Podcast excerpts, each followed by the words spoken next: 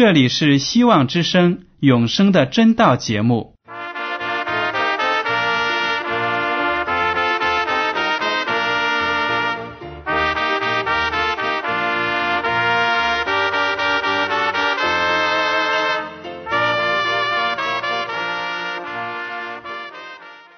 亲爱的听众朋友们，你们好，我是艾德，很高兴今天能和你们在永生的真道这个栏目中见面。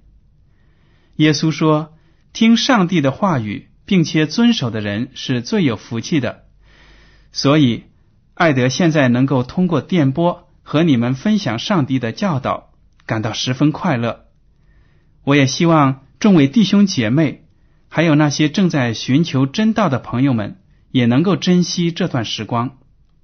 大家不妨在手边准备好纸和笔，将今天讲到的要点和经文章节做些记录，以便过后自己再亲自查考圣经。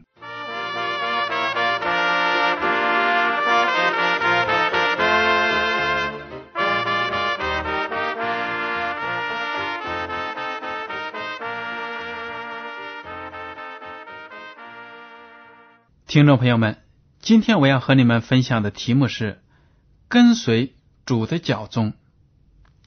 首先呢，我想跟大家分享一个谜语。大家听完之后呢，请您猜一猜这个谜语指的是什么。好了，我现在就念给您听。我和你同进同出，我是你最好的助手，也是最大的负荷。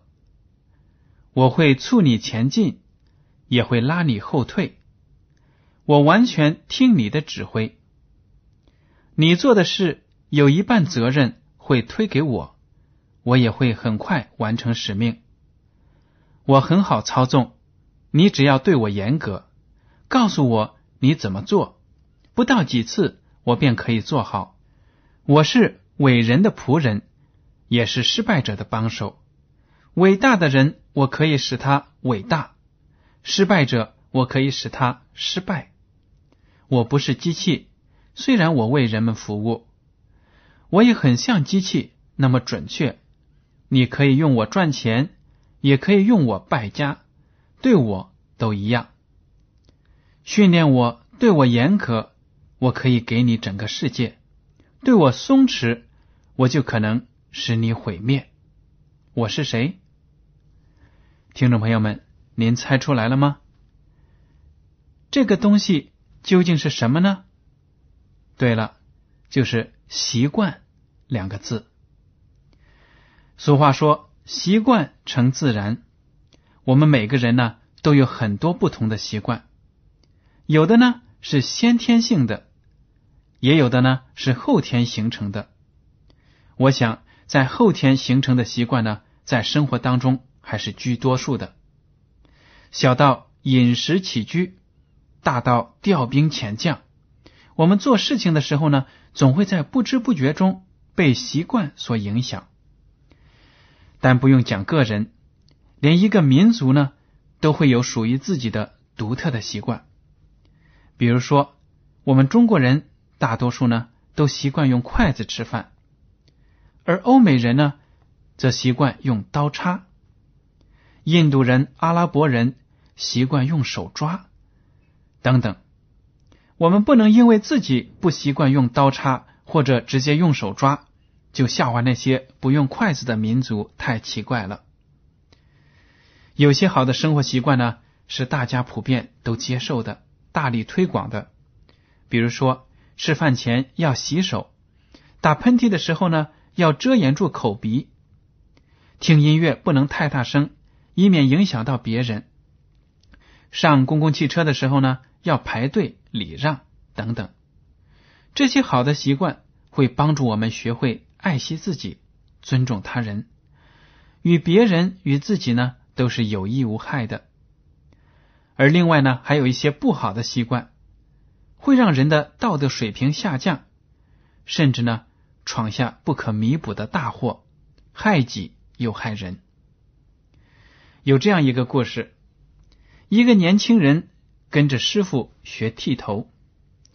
大家知道，剃头在现在的社会呢，已经是不太多见的了。现在呢，理发师大多都是拿剪子或者推子呢来帮人理发，但是在过去，剃头是非常普遍的，特别呢对男士而言，剃头的手艺可不是那么轻易能够学会的。大家想一想，要拿一把锋利的剃刀把头发刮下来。而又不伤到头皮，那可真的是不简单呢。我自己在刮胡子的时候呢，用那种安全的剃刀，不小心呢，有的时候还会把脸皮刮破一点。可以想象，拿着又长又宽的大剃刀去给别人剃头，其难度呢，真是可想而知了。好了，说到这个年轻人去跟着师傅学剃头。起初，这个剃头的师傅呢，就让这个年轻人拿着剃刀，在一个冬瓜上练习。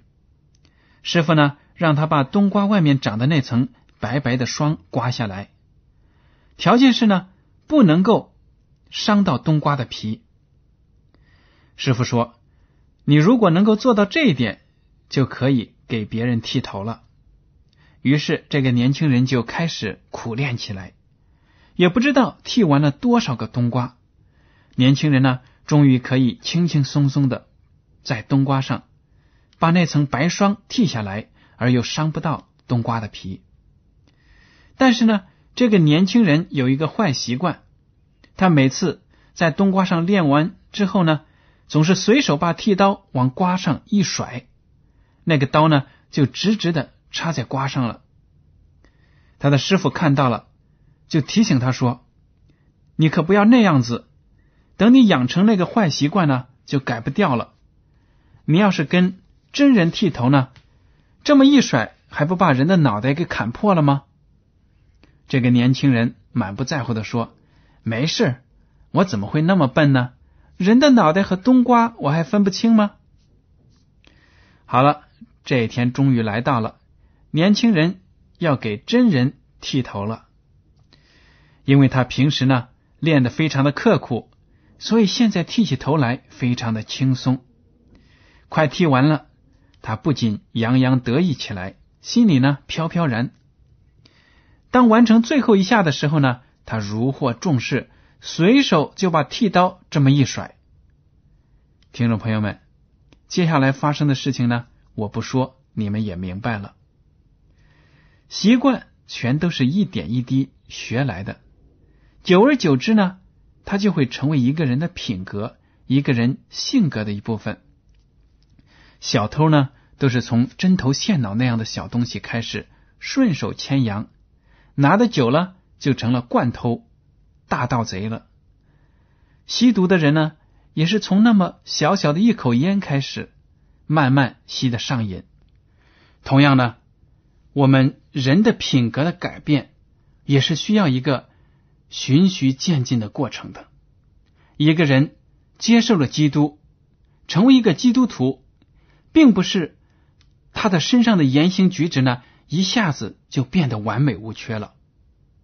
他在过去多年养成的坏习惯呢，不会一下子就被纠正过来的。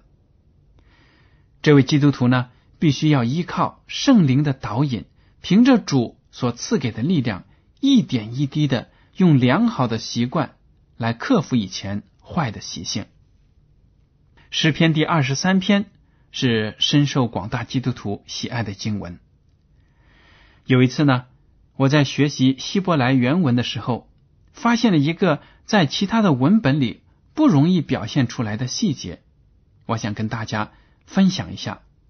因为呢，这个字就体现了一个基督徒应该怎么样才能够。在自己的属灵的道路上成长前进。这个有趣的词呢，就是在第三句“为自己的名引导我走义路”。这个“路”字，“路”在希伯来原文当中呢是 “magal”，它的含义就是路径、车轮压过的辙、人的脚步或动物的蹄子、爪子。走过留下的痕迹，这呢不禁使我想起了鲁迅先生写下的一句名言：“世上本没有路，走的人多了，便有了路。”记得上大学的时候呢，由于功课繁忙，经常要赶时间，从一栋教学楼到另一栋之间呢，往往会走一些捷径。那些所谓的捷径，其实就是在没有铺水泥或者柏油的那些地面和草地上磨出来的一条条白光光、歪扭扭的小路。被谁磨出来的呢？当然是那些和我一样赶路的同学们。刚开始呢，校方也没有计划在这些空地上铺出水泥的走道来。现在既然看到众人的需求，于是呢，就会在这些小径的上面。造出一条正规的路来，听众朋友们，当下一次你到野外去郊游的时候，远足的时候，也请你留意一下脚下那条由众人踩出来的小路。他们呢，有的会穿过枝叶茂密的树林，有的呢蜿蜒在草木稀少的土丘上。没有人能够说出谁是第一个走在这些路上的人。也没有人知道究竟要多少人的脚才能踩出这些路来。不管地势多么的艰险，也不管地方多么偏僻，只要脚下的路不断呢，我们就会得到安慰，知道很多人在我们之前已经走过这里，顺着路呢，我们就可以到达目的地。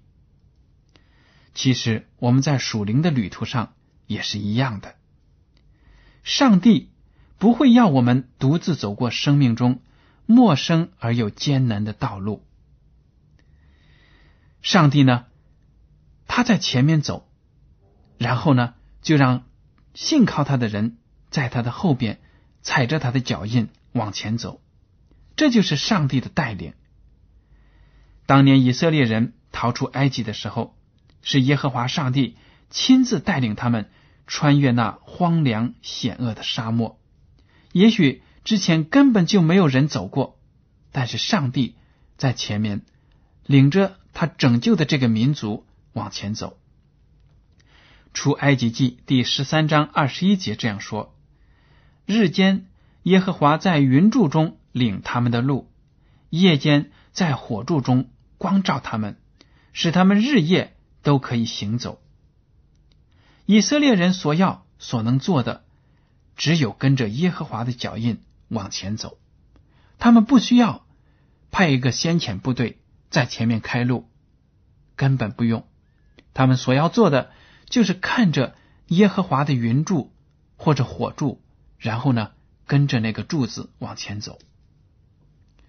我们敬拜的上帝呢，了解我们生活中的每一个曲折和黑暗，他有能力领我们避开这些艰难险阻。即使我们必须走过死荫的幽谷，他也必与我们同在，使我们呢不怕遭到其他人的或者其他事物的伤害。圣经记载了上帝的爱子耶稣基督亲自降生为人，像你和我一样在这个世界上成长。他经受了所有你和我曾经面对的磨难和试探，唯一不同的是呢。他没有犯过罪，这一点大家可以看希伯来书第四章十五节。耶稣基督虽然跟你和我一样遭受各样的苦难、试探、磨练，但是呢，他从来没有跌倒，一向都是顺从上帝的旨意，所以呢，他才有资格做我们的救主。耶稣基督用自己的生活为我们世人做了一个很好的榜样。从少年时候起呢，他凭借着从天赋上帝那里得来的力量，树立了很好的生活习惯。这些习惯呢，都是他每天要重复走过的道路。为什么呢？为的是让我们能够步他的后尘，效法他的生活。这些习惯都一一记录在圣经当中，让我们呢来查看一些。从中得到帮助。第一个习惯，我想跟听众朋友们分享的是呢，就是耶稣基督习惯于查经和祷告。耶稣基督经常恰到好处的引用圣经章节，教导谦卑的众人，驳斥那些自负的、自高的法利赛人和文士，然后又用圣经的真理呢，击败那诱惑人和控告人的恶者撒旦。通过研读圣经，耶稣清楚的明白自己被差遣到这个世界上所要完成的使命是什么。他所讲的那些预言呢，大多数都是出自于旧约的，使听到的人能够借助对旧约的了解，懂得崭新的从天国而来的新的道理。耶稣每天都要花相当长的时间，通过祷告与天父沟通，从天父那里得着力量。我们不妨来看几节经文，《马太福音》十四章二十三节这样说：“散了众人以后，他就独自上山去祷告。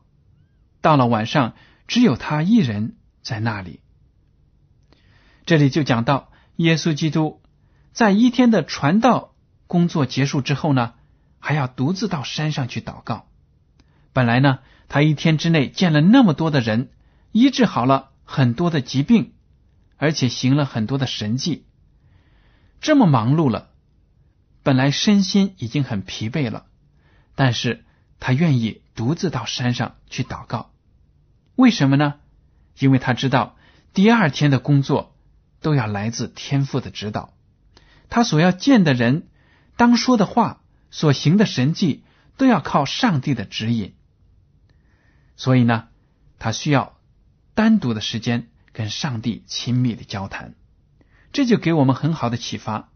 不管我们在各自的工作生活当中有多么忙，每天呢在睡觉以前也要花一段时间安静下来跟上帝交流沟通，感谢他在这一天的带领，然后呢祈求上帝能够在新的一天继续带领我们的脚步。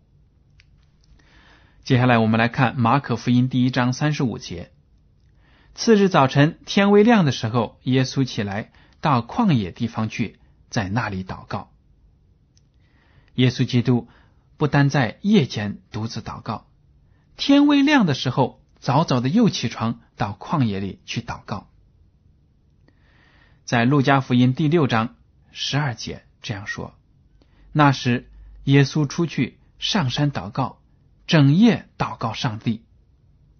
当耶稣基督面对巨大的考验，要做出巨大的神迹或者选择的时候呢，他就彻夜的祷告，宁肯牺牲睡眠，也要跟自己的天赋交流沟通。这也应该成为我们的借鉴。当我们面对生活中的大风大浪的时候，知道。有重大的事情要临到我们的时候呢，我们要长时间的跟上帝专一的沟通。耶稣祷告的习惯是任何事物呢都不能中断的，因为祷告是他得胜的泉源。不论得了治愈的众人多么狂热的追随他，也不论受难前夕在橄榄山上多么的受煎熬，耶稣呢都不忘记祷告。而且是更加努力的祷告。好，第二个主耶稣有的习惯呢，就是帮助人、治愈病人。耶稣对那些受苦受难的大众有无比的怜悯。马太福音第九章三十六节这样说：“他看见许多的人，就怜悯他们，因为他们困苦流离，如同羊没有牧人一般。”马可福音第一章四十一节又说：“耶稣动了慈心，就伸手摸他，说：‘我肯，你洁净了吧。’”马可福音第八章第二节说：“我怜悯这众人，因为他们同我在这里已经三天，也没有吃的了。”这就是主耶稣对劳苦大众的那些同情和怜悯。耶稣呢，不愿意看到。人民受苦受难，他经常被那些有残疾的、恶鬼缠身的和被罪压迫的人围绕着，没有吃饭和歇息的机会。我们作为基督的门徒，如果丧失了对人的爱心和怜悯的心呢，就不可能积极的为上帝做见证，就不可能会牺牲自己去帮助别人。所以，我们要求主给我们爱人的心。另外，我们再次讲一讲耶稣到会堂去礼拜的习惯。耶稣为人治病，大多发生在安息日会堂里，因为那里人多，一次可以使很多人从灵性上和身体上受益。路加福音第四章十六节这样说：耶稣在安息日照他平常的规矩进了会堂，站起来要念圣经。马太福音第九章三十五节这样说。耶稣走遍各城各乡，在会堂里教训人，宣讲天国的福音，又医治各样的病症。这就是主耶稣怎么样度过他的安息日的，在会堂里面宣讲天国的福音，把劝人悔改的道理呢告诉那些人，又医治各样的疾病。这些都是从身体上和灵性上。来造福其他的人。耶稣每当安息日或每到一地，必进当地的会堂去礼拜。所以呢，我们这些基督徒也应当坚持不懈的来做礼拜，跟其他的弟兄姐妹们团契。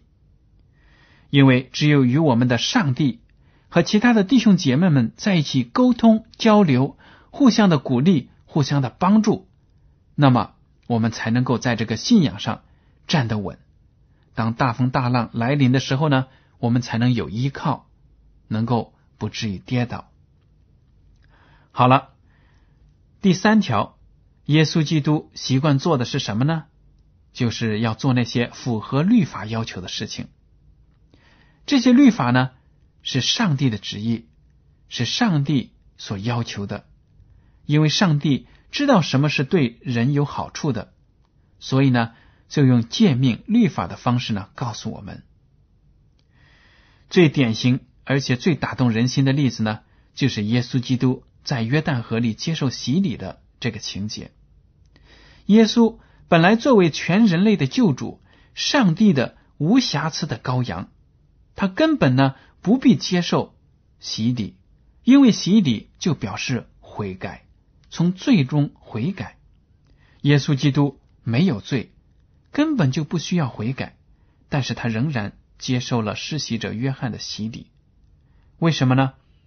马太福音第三章十五节，他对施洗者约翰这样说：“因为我们理当这样尽诸般的义。”这是一个多么伟大的救主啊！他是多么的以身作则，我们实在应该为有这样一位。救主而欢欣鼓舞，听众朋友们，我们看到了好的习惯呢，给我们带来益处，让我们共勉，在属灵的生活上建立良好的习惯，使我们呢能够沿着主走出来的路径，拉着他的手往天国迈进。这就是上帝预备给我们的道路，我们自己。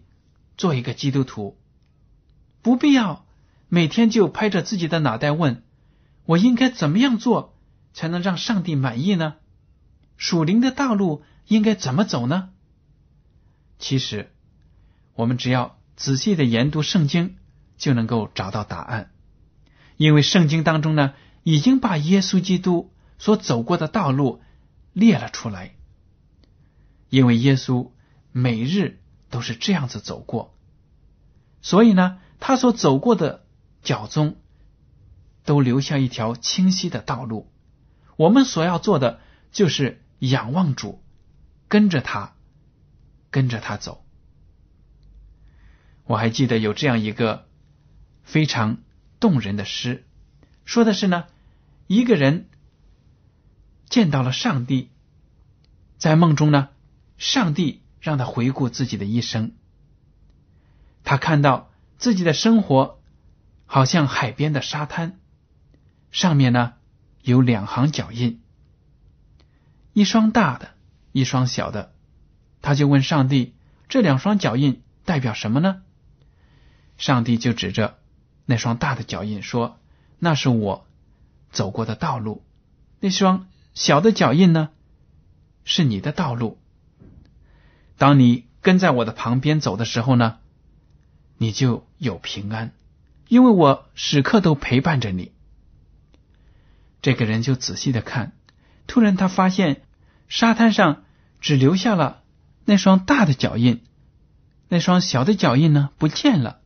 他就奇怪的问上帝说：“我的脚印怎么不见呢？在生活的那段日子里，我究竟在干什么呢？”上帝说：“那是因为我把你背在我的背上，走过生命中最艰难的时刻。”听众朋友们，这就是上帝对他的儿女们的爱。当我们在最困难的时候，自己无力行走的时候呢，上帝宁愿把我们背在他的背上，带领我们走过生活的艰难。